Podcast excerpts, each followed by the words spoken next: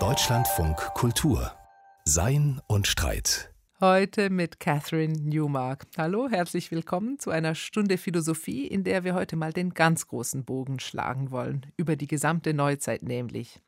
Der Schriftsteller Karl-Heinz Ott, er ist Autor von erfolgreichen Romanen, aber eben auch ein philosophischer Essayist mit einem Hang zum Abgründigen. Gerade hat er ein dickes Buch vorgelegt. Es heißt Verfluchte Neuzeit, eine Geschichte des reaktionären Denkens. Und ihn frage ich heute, was Platon mit der neuen Rechten zu tun hat und warum wir Donald Trump besser verstehen, wenn wir Descartes lesen. Hallo, Herr Ott, herzlich willkommen. Hallo, Frau Lumark. Herr Ott, Sie schreiben eine Geschichte des reaktionären Denkens. Das ist natürlich gerade heute politisch brandaktuell. Da brauchen wir nur nach Russland zu schauen, aber natürlich auch in unsere eigenen Demokratien, in die Faszination für starke Führerfiguren, für autoritäre Ordnungen.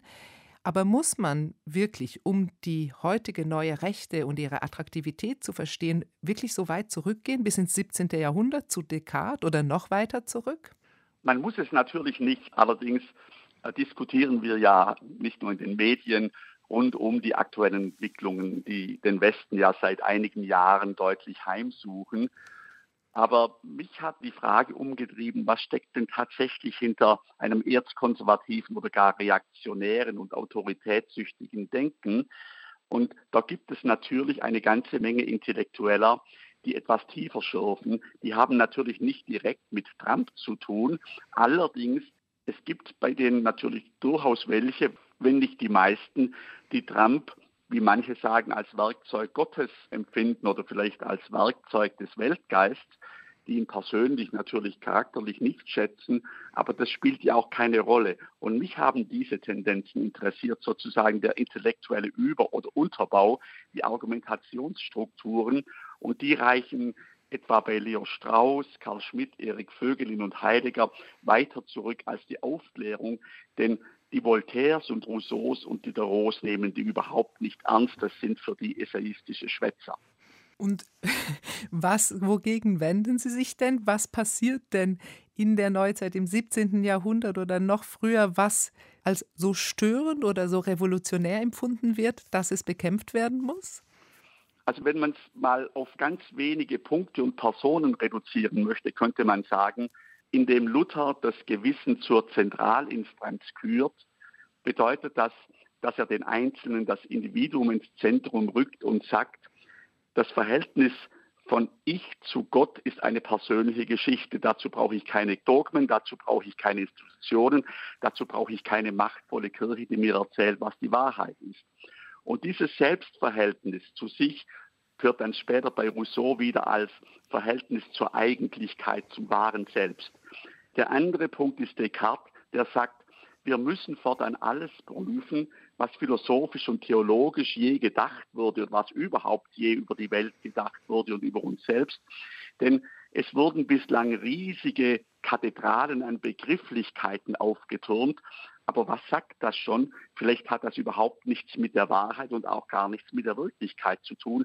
Also indem er den Zweifel als zentrales methodisches Element einführt, verweist er auf jeden Einzelnen zurück, der alles prüfen soll und nicht einfach Glaubenshaltungen und Meinungen übernehmen. Und der dritte wesentliche Punkt ist Hobbes, der in seinem Leviathan, der drei Jahre nach dem Ende des Dreißigjährigen Kriegs erscheint, sagt, wir brauchen einen starken Staat, der die Religion ins Private zurückdrängt, denn wir wollen nicht nochmal so etwas haben wie jetzt diese Religionskriege. Das sind die Ursünden sozusagen. Das sind die Ursünden, die in der frühen Neuzeit schon vorgespurt sind. Man kennt es ja normalerweise tatsächlich, das reaktionäre Denken, dass es quasi als Modernitätskritik sich äußert.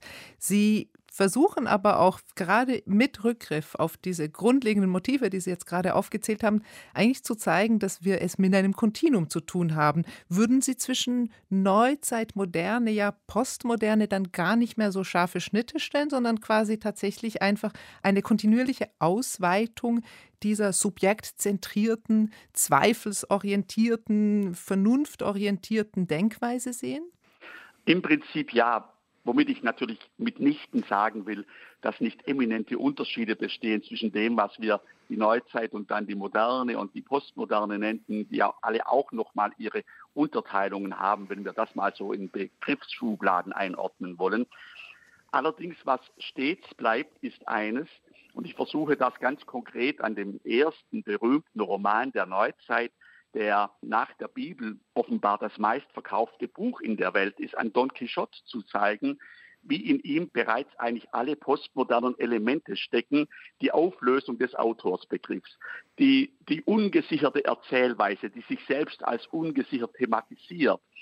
Und da geschieht etwas, was in der Postmoderne natürlich dann ganz explizit wiederkehrt, nämlich, dass alles zum Zitat wird, dass alles zum Spiel wird, dass sozusagen, was Karl Schmidt um diesen Namen mal wieder zu nennen, der Neuzeit vorwirft, dass bei ihr alles zum Spiel gerät. Er selbst verweist da auf Hamlet. Und das ist ja sozusagen der Vorwurf, den haben wir auch bei den anderen Philosophen, bei Heidegger und Leo Strauss. Wir befinden uns in keiner Eigentlichkeit mehr.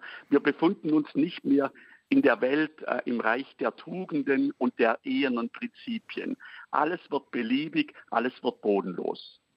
Die Bodenlosigkeit, ist das das Grundmotiv?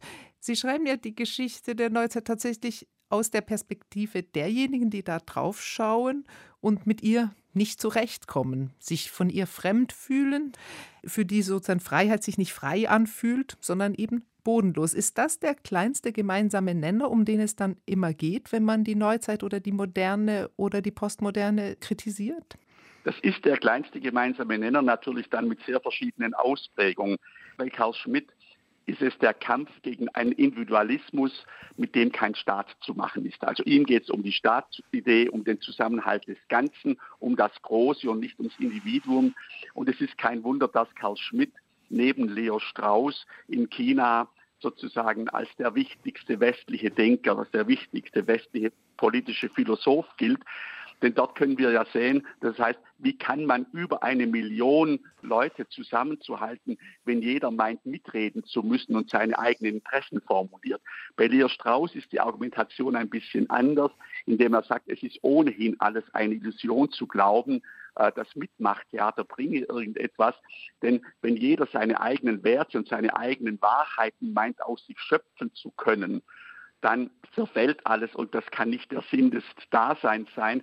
Der Sinn des Daseins ist, dass das Ganze funktioniert über diese beiden Denker, das sind ja auch die Hauptfiguren, an denen sie sich abarbeiten, da müssen wir gleich noch genauer sprechen, aber vielleicht noch mal kurz bei der Aktualität geblieben. Sie schlagen ja tatsächlich diesen sehr großen Bogen, gehen auch mit Leo Strauss bis in die Antike zurück, aber sie steigen natürlich eben tatsächlich auch ein mit diesen ganz aktuellen politischen Beispielen, also von reaktionären Denkern heute, Philosophen, aber auch Politikern. Und ein Beispiel, was ich sehr klärend fand, war William Barr, der unter Trump Justizminister war, aber eben auch schon unter Bush Senior. Und ich habe, wie viele andere, ihn für eine so relativ seriöse Figur gehalten, die eben im Unterschied zu den vielen windigen Gestalten um Trump herum äh, sich Trump auch entgegenstellen würde. Er hat sich dann aber, das schreiben Sie auch, Trump gegenüber erschreckend loyal verhalten. Sie können es aber sehr schlüssig erklären. Was steckt dahinter denn für ein Weltbild? Ich kann mir bei William Barr auch gut vorstellen, dass er Trump äh, persönlich für eine üble Type hielt. Aber er sagte sich eben, um meine Agenda, seine sehr rechtskatholische Agenda durchzudrücken, brauchen wir solche Machtgestalten wie ihn. Und er geht sogar so weit, dass er sagt, von den Gründervätern der USA war nie das vorgesehen, was wir Checks and Balances nennen. Es war dem Präsidenten eine schiere Allmacht zugestanden. Ich glaube nicht, dass er da historisch recht hat, aber das ist auch gar nicht wichtig. Es ist zumindest seine Argumentation. Und er ist ja ein Mensch, der tatsächlich an den Universitäten Vorträge hält, der durchaus einen intellektuellen Background besitzt, der geistesgeschichtlich versiert ist. Aber seine, man kann an ihm sehr plastisch sehen, worum es ihm geht. Es sind all die Punkte, die wir bereits angesprochen haben, aber er konkretisiert das Ganze wenn die Welt nicht so wäre, wie sie ist, mit diesem verrotteten Individualismus, dann hätten wir nicht so viel Drogentote, dann hätten wir keine unehelichen Kinder, dann hätten wir all die Probleme nicht, die wir haben. Es liegt daran, dass wir uns nicht mehr eingebettet fühlen in ein großes, einheitsstiftendes Weltbild, was für ihn eindeutig ein äußerst rückwärtsgewandter Katholizismus ist, was er auch explizit sagt. Das heißt, es sind dann tatsächlich ideologische oder philosophische Überzeugungen, die einen dazu führen, dann Politik durchaus instrumental zu sehen. Wir müssen aber jetzt vielleicht tatsächlich zu den Vordenkern und auch vielleicht Stichwortgebern eben solcher politischen Überzeugungen kommen. Sie haben sie ja schon mehrfach erwähnt, Karl Schmidt und Leo Strauss. Am meisten arbeiten Sie sich ja in Ihrem Buch an Leo Strauss ab. Eine durchaus kuriose Figur, hierzulande gar nicht so bekannt in den USA, aber tatsächlich unglaublich einflussreich. Was muss man über Leo Strauss wissen? Leo Strauss Name wurde bei uns in den Medien zum ersten Mal ein bisschen herumgereicht, als George Bush äh, Junior äh, in den Irakkrieg einmarschierte. Und dort hieß es, ähm, in seiner Administration sitzen Straussianer. Das hat den allermeisten von uns rein gar nichts gesagt. Und so wie Sie sagen, er ist in Amerika sehr berühmt, nicht nur im deutschen Sprachraum, sondern überhaupt in Westeuropa kennt den fast niemand. Selbst bei den Philosophen ist er kein großer Name. Aber was mir damals als erstes einfiel, ich wusste über Strauß auch nicht sehr viel, war seine Theorie von den noblen Lügen. Weil er sagt, im Grunde müssen Politiker, und er setzt voraus, dass das philosophisch fundierte Menschen sind, müssen Politiker das Volk belügen, denn das Volk, das lebt nur von Meinungen, die es nachbetet, das lebt nur von volatilen Stimmungen. Das Volk ist sozusagen nur an seinen billigen Interessen interessiert. Das Volk muss geführt werden und er nennt das noble Lügen, die, wie er formuliert, zur Ökonomie der Wahrheit gehören. Nun wissen wir alle, dass man in der Politik nicht immer im platten Sinn die Wahrheit sagen kann, eins zu eins. Es geht Strategien, es geht um Taktiken und alles Mögliche. Doch das meint Strauß damit nicht. Er greift auf Platon zurück und sagt, die einzig wahre Gesellschaft kann eigentlich nur darin bestehen, dass sie dreigegliedert ist. Nämlich, dass es die von Philosophen geführten Politiker an der Spitze gibt, hochgebildete Menschen, dass es sozusagen die breite Schicht in der Mitte gibt aus Soldaten und Beamten und dass das Volk sozusagen, das ist die Masse, die muss regiert werden und die soll auch bitte nicht nachfragen und mitreden können. Und ist es am besten, dass das Volk eine Religion besitzt. Leo Strauss war kein Gläubiger. Er sagt, Philosophen können so frei denken, wie sie wollen, denn sie, sie ertragen diese Freiheit. Das Volk erträgt die Freiheit nicht, es braucht einen Sinn. Und wenn es diesen Sinn nicht mehr besitzt, dann macht es Unsinn. Das ist grob gesagt seine Theorie. Die er mit Platon begründet, also wo er quasi zurückgeht, also noch über die christlichen Ordnungen des Mittelalters hinaus. Also es ist tatsächlich an Platon versucht, er seinen autoritären Staat aufzubauen? Das ist unglaublich, denn es wurde ja in der Geschichte bis heute unendlich viel diskutiert über Platons Staat, Pro und Contra und weiß Gott was. Aber man kann sich, glaube ich, grob gesagt einig sein, Platons Staatsmodell ist äußerst Autorität aufgebaut. Und es ist eben dieses Drei-Stände-Modell, das äh, Strauß übernimmt. Nur dass Strauß so weit geht zu sagen, das ist die natürliche Ordnung, die zeitlos gültig ist, beziehungsweise zeitlos gültig zu sein hat. Und natürlich wissen wir alle, ich meine, spätestens seit der Debatten um die Diskurstheorie und um die Gender-Debatten, dass ein Naturbegriff immer eine Option, ein Postulat, ein Anspruch ist. Aber dass wer über die Natur redet, müsste ja mal zuerst definieren, was er damit meint. Und jeder kann Natur anders definieren. Man kann Natur definieren einfach als das Recht des Stärkeren à la Darwin. Man kann es à la Rousseau äh, interpretieren und sagen, Rousseau, äh, Natur wäre eigentlich das gute Eingebettetsein in einen organischen Zusammenhang. Es gibt tausend Möglichkeiten. Was heißt das schon? Secundam naturam vivere, diese alte historische Formel. Ja, was heißt der Natur entsprechend leben? Diese Formulierung wirft nur Probleme auf, aber keine Lösung. Strauß jedoch glaubt, es gibt eine ewige natürliche Ordnung und die Neuzeit hat diese Ordnung mutwillig zerstört. Was das konkret heißt, führt er im Einzelnen gar nie aus. Allerdings eine nicht direkte Schülerin von ihm, aber jemand, die die Strauß-Schule durchlaufen hat, in Norton, hat darüber ein Buch geschrieben und sie sagt mal ganz kurz und bündig, Natur ist, wenn der Mann über die Finanzen bestimmt und wenn die Frau die Kinder aufzieht und so sind die Dinge von der Natur geordnet, wenn man das mal runterbricht auf die banale Realität. Das klingt ja tatsächlich wie eine sehr willkürliche Auslegung von Natur, auch wie ich in Ihrem eingängigen Buch diese Auseinandersetzung mit Strauß gelesen habe, dieses permanente Anrennen gegen diese Vorstellung, dass der Mensch als freies Individuum frei entscheiden könne und dass aus der Demokratie doch noch was werden könnte. Es, Sie sagen ja auch explizit, dass er, obwohl er im demokratischen Amerika ins Exil gehen musste, als Jude, der aus Deutschland stammte, er doch selber durchaus ein Antidemokrat ist. Wie kommt es denn aber, dass er in Amerika eine derart einflussreiche Position aufbauen konnte, dass so viele Leute sich mit Strauß äh, identifizieren oder auch von seinen Lehren überzeugt waren, wo es doch, wenn man es ein bisschen auseinander nimmt, dann doch auch sehr gesetzt und willkürlich gesetzt erscheint? Ja, aber Strauß ist eben bei rechten Republikanern immer schon sehr beliebt, bei den Hardlinern. Und ich mache mal einen ganz kleinen Schlenker zur amerikanischen Politik. In den USA ist das Wahlsystem aus unserer Sicht doch auch sehr merkwürdig. Jetzt nicht nur, dass milliardenschwer die Politiker gepampert werden und sie müssen sich natürlich auch nach den Interessen richten, sondern schlichtweg der Zuschnitt von Wahlkreisen. Es wird ja schon sehr viel dazu getan, dass manche Leute eher nicht zum Wählen gehen oder dass sie sich das zumindest zweimal überlegen. Aber bei Strauß ist es nochmal etwas anders. Er hat natürlich in den USA öffentlich nie laut gesagt, ich bin radikal gegen Demokratie. Das hätte er sich nicht leisten können. Aber es gibt verschiedene Reden, vor allem eine, die hielt er in den 40er Jahren noch während des Zweiten Weltkriegs, da rühmt er lauter faschistische Gestalten, die eigentlich die richtigen Ideen hatten. Nur hat Hitler das leider nicht richtig umgesetzt.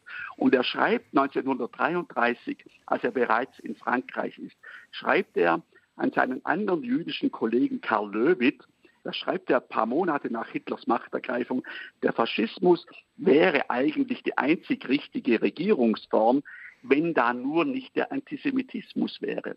Und diese Theorie formuliert er natürlich in seinen Schriften nie so deutlich und klar, aber in der Sache sehr wohl. Er rückt davon auch überhaupt nicht ab. Also man kann sagen, in Amerika hat er nicht gewagt, laut zu sagen, was er wirklich denkt.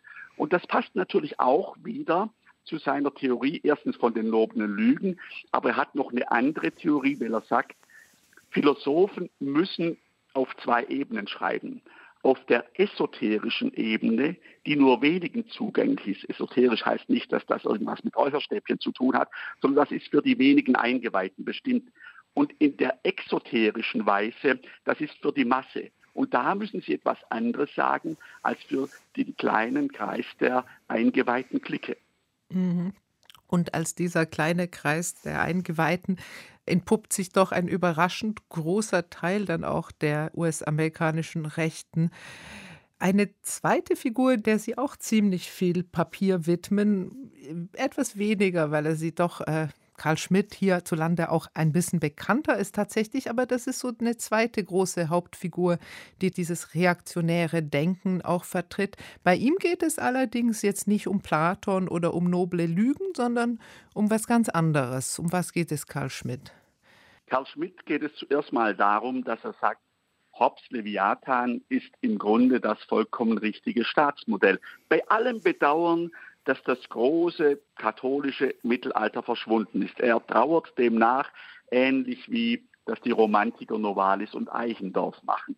Und in Karl Schmidt steckt bei all seinem Kampf gegen die Romantik steckt auch ein Romantiker. Er ist durchaus eine polemische Natur, die sich hinter trockenen Definitionen versteckt. Das ist bei Hobbes, was ihn dort interessiert, ist der zentrale Punkt, dass er sagt, dieser Staat besitzt einen absolutistischen Souverän, der genauso willkürlich entscheiden kann und muss wie Gott. Nur diese eine Instanz, und das haben wir ja bei Hitler erlebt, im Moment erleben wir es bei Putin, der seinen ganzen Generalstab vorgeführt hat kürzlich, wie eine Bande von Lausbuben, denen man es gibt. Damit hat er demonstriert, hier bestimme einzig und allein noch ich. Das ist Schmidts Vorstellung vom Souverän, wie er meint, Hobbes habe ihn in die Welt gesetzt, theoretisch. Und er wütet dann später mal gegen Spinoza, weil Spinoza Hobbes Leviathan anders auslegt, nämlich demokratisch. Und er sagt, mit diesem jüdischen Denken kam die ganze demokratische Verflachung und Zerstörung in die Neuzeit. Ein anderer Punkt ist bei ihm, und da wird es doch sehr konkret, dass er sagt, unser ganzes heutiges Wertegerede ist ein Indiz dafür, dass wir überhaupt nichts mehr in der Hand haben. Früher gab es Gebote und Verbote und Tugenden. Tugenden sind etwas Stählernes. Werte sind Laste und Elaste. Jeder hat einen anderen Wert. Werte kämpfen gegeneinander. Und wenn wir heute über Werte reden, wenn man in Talkshows fragt, Herr Boris Becker, was sind denn Ihre Werte? Dann kommt ja gleich ein bisschen so eine pastorale Stimmung in die Diskussion, als fühle man sich jetzt sozusagen bei seiner besseren Hälfte in sich drin. Und da sagt Schmidt, das ist eine große Täuschung. Über Werte zu reden bedeutet, es ist ein Kampf aller gegen alle. Jeder hat seinen Wert. Wir können das auch durchaus nachvollziehen, denn wenn man eine starke moralische Position bezieht, dann macht man natürlich den Rest der Welt zu Teufeln, indem man sagt, wer nicht so denkt wie ich, der ist eben nicht moralisch. Das ist durchaus konkret. Nicht jede Diagnose von Karl Schmidt ist falsch. Nur die Schlussfolgerungen sind fatal. Insofern ist für ihn das Wertegerede das beste Beispiel für unsere radikale Haltlosigkeit der Neuzeit und der Moderne natürlich im Besonderen, wo sich das steigert. Und deshalb sagt er, und das war für ihn ganz praktisch und konkret, er war ja der Kron Kronjurist des Dritten Reiches, wie man sagt, Hitler war für ihn die Erlösung von dem ganzen nivellierenden demokratischen Unsinn auf der Welt. Ja, bei Karl Schmidt, Sie erwähnten es gerade, ist natürlich auch die Verbindung zur alten Rechten oder zum Nationalsozialismus ganz klar. Er ist der Kronjurist von Hitler. Er schreibt 1934 diesen sehr berühmten Text, der Führer schützt das Recht. Er ist voll und ganz einverstanden mit dem Nationalsozialismus und ist also überhaupt nicht, wie es man es bei Strauß vielleicht noch sagen könnte, in gewisser Weise auch versteckt und nur für die Eingeweihten als reaktionär lesbar. Trotzdem hat er auch nach dem Zweiten Weltkrieg, auch nach der Nazizeit noch ungeheuren Einfluss gehabt. Alle möglichen Leute pilgern nach Plettenberg, das mhm. ist da, wo er sich zurückzieht. Und es gibt ja auch Leute durchaus aus dem linken politischen Spektrum, die an Schmidt anschließen. Also nicht nur an seinen Begriff von Ordnung, sondern zum Beispiel auch an seine starke Unterscheidung von Freund und Feind. Mhm. Ja, Schmidt ist nicht per se rechts. Er selbst persönlich war eindeutig rechts. Aber sein Denken findet sich natürlich auch bei Lenin und bei Mao. Und er war ein großer Verehrer von Mao, hat auch da ausführlich darüber geschrieben. Das ist für ihn ein idealer Führer und Staatsmann. Und zwar nicht nur, weil er nach außen die Welt immer in Freund und Feind einteilt, sondern auch nach innen, wie man ja in der Kulturrevolution sah. Und Karl Schmidt findet das im Grunde vollkommen ohne jede Einschränkung vorbildlich, denn er sagt, ohne Freund und Feind geht's nicht. Er hat ja in gewisser Weise recht, denn wir denken auch in Freund, Feind, wenn wir uns als große Humanisten fühlen. Denn der Humanist kämpft auch gegen den Rest der Welt, der nicht wie er denkt, den er sozusagen als inhuman aburteilt. Das ist von unserer Struktur der Einteilungsformen auch wieder nicht grundfalsch. Nur sagt Schmidt, es geht gar nicht anders und es soll auch gar nicht anders gehen. Und wer glaubt, man könne sozusagen die Nächstenliebe und die große harmonische Weltgemeinschaft errichten, das ist für ihn der radikal Böse. Er spricht von ihm als von dem Antichrist, weil er meint, auf Erden das Paradies errichten zu können. Und das führt dann in seinen Augen tatsächlich in die Hölle. aber, aber, aber was Sie sagten, Sie haben natürlich vollkommen recht. Zum Beispiel, wir haben auch, und das ist nun alles andere als eine maoistisch-stalinistische Denkerin, die seit den letzten 20 Jahren Chantal Mouffe und sie ist eindeutig links. Aber sie knüpft zumindest, was die Kategorien anbelangt, an Karl Schmidt an, weil sie sagt, ich versuche es mal kurz zu sagen, unser ganzes Diskussionstheater unsere ganze Habermasischen Vorstellung, dass wir uns zusammensetzen und vernünftig unsere Interessen sortieren und unsere Begehrlichkeiten auf den Tisch legen und sozusagen ehrlich zu uns und zu den anderen sind und dann einen Konsens finden, das hält sie einfach für blauäugig. Ich glaube, sie hätte da nicht wirklich dagegen, aber sie sagt, man übersieht natürlich die realen Machtverhältnisse. Und in der Hinsicht sagt sie, es tut durchaus Not, wieder in sozialen Antagonismen zu denken und Freund und Freund, Feind klar zu benennen. Das finde ich ja überhaupt etwas vom Faszinierendsten bei der Lektüre Ihres Buches, weil Sie natürlich diese wahnsinnig problematischen Ordnungsfantasien und Autoritätsfantasien und politischen Ideale dieser Denker ausbreiten, aber sie tatsächlich, es klang jetzt auch schon an, auch immer zeigen, auf was die reagieren, das Unbehagen, das die empfinden, auf welche Phänomene die reagieren. Und da geht es mir dann oft so, dass ich dann so dachte, ja klar, ich verstehe das an dieser Bodenlosigkeit der Neuzeit, diesem permanenten Anspruch, frei und selbstverantwortlich zu sein oder zu diskutieren oder Wertekonflikte auszutragen, an diesem, wie Sie schön schreiben, Lichtzwang der Vernunft, denn dieser Selbstüberschätzung der Vernunft, das sind ja alles eigentlich Kritikpunkte, die irgendwie valide sind. Wo ist dann die Scheidelinie? Ist die Scheidelinie einfach die, dass daraus die falschen Schlüsse gezogen werden? Ja, ich versuche tatsächlich in dem Buch sehr weit mich in die Gedankenwindungen all dieser Denker hineinzubegeben weil ich, ich nicht voraussetze, dass das alles Unsinn ist. Und wir können bei den Diagnosen, die die Leute stellen, oft auch tatsächlich nicken. Um es mal ganz konkret zu sagen, natürlich finden wir die heutigen Unis alle als, das sind Durchlauferhitzer sozusagen, Wissensvermittler. Und wir beklagen doch in irgendeiner Weise alle, dass es nicht mehr die scheinbar gute alte Humboldtsche Universität ist, wo man endlos diskutieren kann über Gott und die Welt ohne jeglichen Effizienzzwang. Das ist doch sehr wohl was dran. Nur wenn die Schlussfolgerung ist, à la Alan Bloom, das ist ein Leo Strauss-Schüler, wir müssen zurück zu diesen guten alten paternalistischen Strukturen und die Uni soll nur einer Elite aufstehen, dann kann man sagen, da kann man doch nicht mehr mitgehen.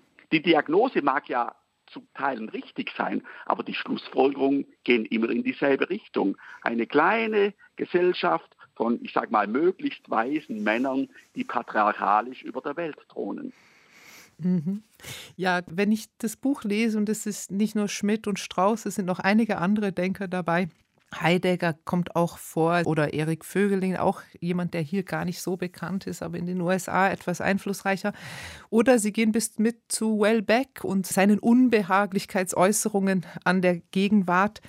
Wenn mich all diese Iterationen, all diese Wiederholungen, diese permanente Wiederholungen des Unbehagens an der Moderne lese, haben wir es wirklich mit kohärenten Philosophien zu tun oder sind das so Psychodramas, emotionale Konstellationen von Leuten, die eben diese Freiheit, diese Unordentlichkeit nicht aushalten, diese Bodenlosigkeit?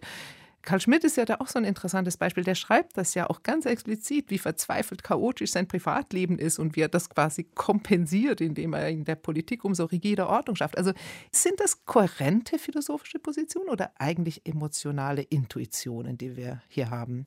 Ja, da müsste man natürlich bei jedem ein Stück weit unterscheiden. Und wir hatten es ja auch davon, bei jedem sind die Argumentationsstrukturen im Grunde vollkommen anders. Also Leo Strauss wirft zum Beispiel Karl Schmidt vor, er gehe in seiner Liberalismuskritik nicht weit genug, was ganz konkret heißt, ausschließlich die von Platon formulierten Tugenden und Prinzipien haben zu gelten. Man muss das inhaltlich füllen, während bei Karl Schmidt geht es nur darum zu sagen, wir brauchen einen starken Führer, der das alles zusammenhält. Da kommt es dann nicht auf die einzelnen Details an à la Platon.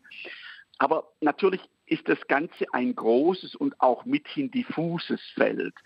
Was alle diese Gestalten eint, ist diese Paradoxie, dass sie an einer Freiheit leiden, die ihnen die Möglichkeit schafft, all ihre Weltbilder unter die Leute zu bringen. Also sozusagen, sie kämpfen mit ihrer Freiheit, alles laut sagen und denken und auch gedanklich konstruieren zu dürfen, gegen jene Freiheit, die ihnen das ermöglicht, um das mal ganz schlicht zu sagen.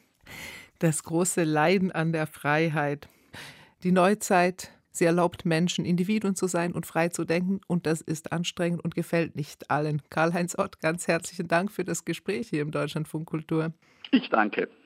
Und das Buch von Karl-Heinz Ott, es heißt Verfluchte Neuzeit, eine Geschichte des reaktionären Denkens und es ist im Karl-Hanser Verlag erschienen. Und wir wenden uns jetzt noch einem spannenden neuen Philosophiebuch zu. The Quartet heißt es. Geschrieben haben es die beiden britischen Philosophen Claire McCool und Rachel Wiseman. Es handelt von vier Denkerinnen, die in der angelsächsischen Philosophie der zweiten Hälfte des 20. Jahrhunderts sehr einflussreich geworden sind. Elizabeth Anscombe, Philippa Foot, Mary Midgley und Iris Murdoch und die tatsächlich aber auch persönlich und in der Entwicklung ihres Denkens sehr nah aneinander waren.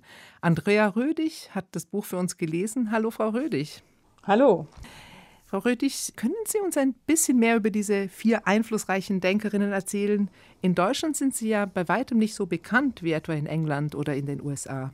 Ja, ich denke, am bekanntesten sicherlich ist noch Iris Murdoch bei uns, weil sie eben nicht nur also Philosophin war, sondern eben auch Romanautorin. Die hat 27 verschiedene Romane geschrieben, war eine Intellektuelle ihrer Zeit. Sehr früh auch schon war sie in Verbindung mit der existenzialistischen Philosophie in Frankreich und also hier, glaube ich, eher über als Romanautorin bekannt.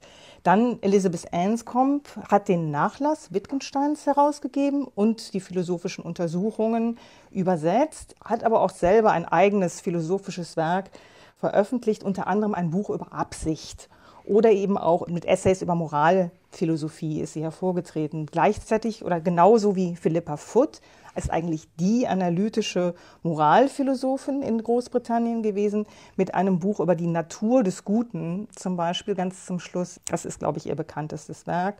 Und dann noch Mary Mitchley, die hat vor allem im Bereich später der Tierethik und der Umweltethik gearbeitet. Also bei uns nicht so bekannt, aber ich glaube trotzdem sind die vier Damen vor allem später im Verlauf ihres Lebens recht einflussreich geworden.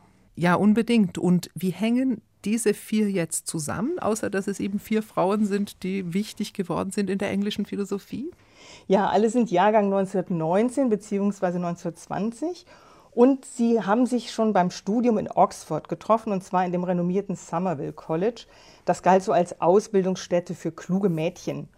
Und was die Autoren des Buches jetzt machen, das ist, sie versuchen eben diese Anfänge zu rekonstruieren. Also das heißt den Beginn der Freundschaft dieser vier Frauen, aber auch eben die Genese und Formation ihres Denkens zu rekonstruieren.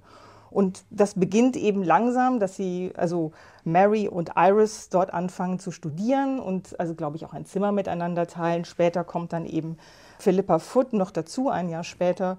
Und äh, Elizabeth Anns lernen sie dann im, äh, im äh, Speisesaal kennen, diskutierenderweise.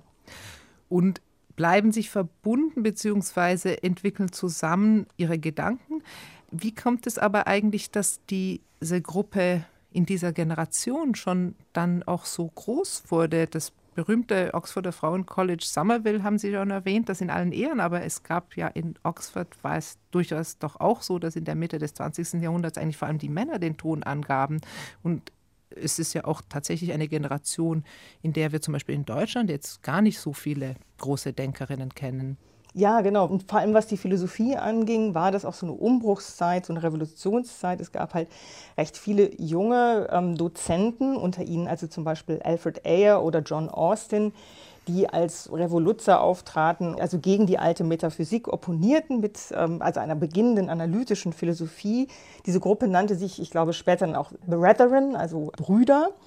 Und trotzdem wurden die Vertreter dieser sehr jungen Gruppe dann zum Krieg eingezogen. Und das heißt, zurückblieben, und das beschreiben die Autorinnen auch sehr schön, in Oxford in, in der Zeit des Krieges, also ab 39, tatsächlich nur ältere Dozenten, sehr junge Studierende und Frauen. Und das machte dann in dem Sinne so ein Vakuum. Und in, in diesem Vakuum und in diesem letztlich, man hatte eine Atempause von diesen philosophischen Kämpfen, die es da gerade gab, konnten eben gerade diese vier Frauen ihr Denken und auch ihre Stimme entwickeln. Und haben Sie sich dann auch deutlich abgegrenzt oder abgesetzt äh, von Ihren männlichen Kollegen? Also zum Beispiel, wenn Sie mit dem Erbe Wittgensteins, was ja damals durchaus auch die britische Philosophie bestimmte, umgegangen sind? Ja, und zwar, man muss nochmal zurückgehen, der Kampf, den, um den es damals ging, war eigentlich Metaphysik gegen neue analytische Philosophie. Die Metaphysik, alte Metaphysik stellt ja so Wesensfragen wie, was ist das Gute, was ist das Wesen der Tugend? Und die analytische Philosophie hält solche Fragen für schlicht sinnlos. Also sie fragt eher, was meinen wir, wenn wir sagen XY? Und vor allem Alfred Ayer war vernichtend in seiner Kritik und hat immer alles weggebügelt mit dem Satz, was soll das bedeuten? Ich verstehe dich nicht. Und nun ist es so, dass die vier Frauen, und das, hat vor allem Auswirkungen auf die Moralphilosophie, also die sagen einfach, Werte können wir überhaupt nicht logisch begründen. Und alles, was nicht logisch zu begründen ist, ist in dem Sinne sinnlos oder eben nur subjektiv. Also es entwickelte sich so eine Art subjektivistischer Ethik. Und die vier Frauen wollten genau das Gegenteil. Und sie hatten also tatsächlich wieder in dem Sinne metaphysische Fragen, gerade was moralische Aussagen angeht. Auch Philippa Foot war da also sehr stark, dass sie sagte, Es kann nicht sein, dass wir nicht sagen können, was gut oder schlecht ist. Wir können nicht nur unsere Aussagen darauf begrenzen oder beschränken, ist das logisch oder unlogisch, sondern wir müssen sagen, was das Gute ist und zwar auch allgemein verbindlich.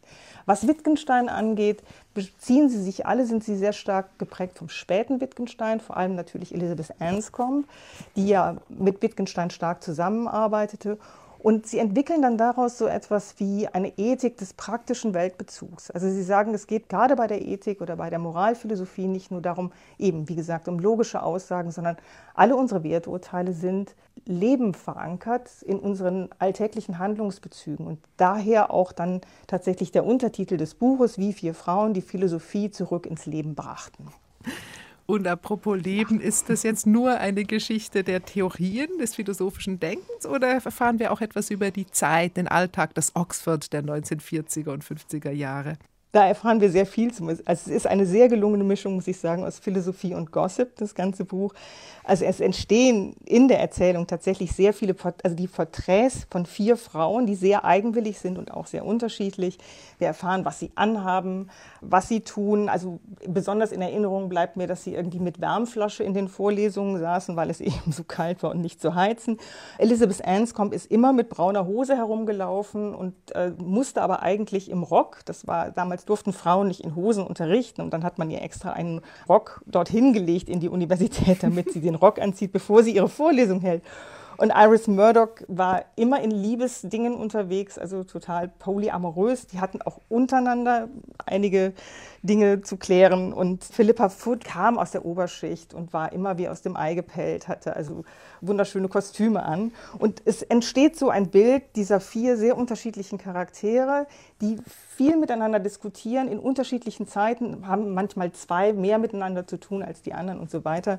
Aber auf jeden Fall ist es so, finde ich, eine sehr schöne Mischung aus eben Gossip und Philosophie. Also es geht sehr wohl um die Philosophie von den Vieren, aber eben auch um die gesamten Lebensumstände. Und es ist auch endlich mal, muss ich sagen, so ein Blick auf die akademische Philosophie und den Universitätsbetrieb aus der Perspektive von Frauen. Andrea Rödig klingt umfassend begeistert über das Buch The Quartet, wie vier Frauen die Philosophie zurück ins Leben brachten. Geschrieben haben es Rachel Wiseman und Claire McCool. Und ja, diesen Namen, den schreibt man wirklich ganz anders, als Sie das jetzt vom Hören vielleicht denken. Das ist ein schottischer Name, aber alle Angaben zum Buch und eben auch zur Schreibweise der Autorinnennamen finden Sie wie immer bei uns auf unserer Webseite deutschlandfunkkultur.de. Und damit geht Sein und Streit für heute auch schon zu Ende. Mein Name ist Catherine Newmark. Danke fürs Zuhören. Machen Sie es gut.